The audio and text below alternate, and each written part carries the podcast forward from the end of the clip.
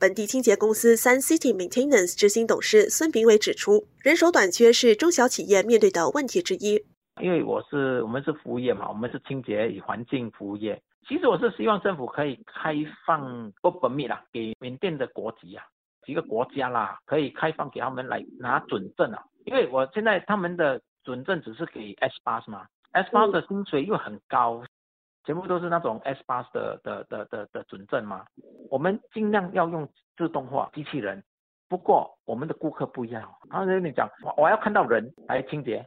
孙炳伟也说，公司之前申请几项政府津贴，但有些申请需要两年的时间才获得批准。他明白当局需要时间来审核公司是否符合条件，但希望政府能简化并加快批准过程。全国商联总会顾问兼新加坡邻里企业中心主席郭廷水表示，邻里商家希望能在电子商务方面获得支持。他也提到商家面对的其他挑战。政府应该要改变政策，不是只是推广这个电子付款，应该想办法帮忙控制物租、员工的薪酬、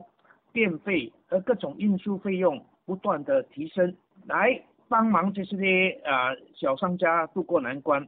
所以应该要研究看，政府应该研究看，他现在邻里商店主要面对什么问题呢？接班人的问题、成本的问题、通货膨胀。以及购买力不断的在下降，新的这个政策呢，需要政府呢在这方面面重新调整。也有业者申诉拿不到罗里的用车证配额，因此希望政府在这方面做出调整。不管你是小型公司，你要买 pickup，你要买那个小 lorry，，或者你要买大的，或者要买大型的 lorry，，都是一种 category。是不是能够在 lorry 里面分成另外两组？一种就是小型的 pickup，小型的 pickup 是中小企业，包括小贩，他们每一天要采购，他要送货给他的顾客，他没有办法跟大企业竞争那个 lorry 的那个顾的 COE，所以能不能够从这边分一点出来，是等你给小型的 pickup，让他们去去做。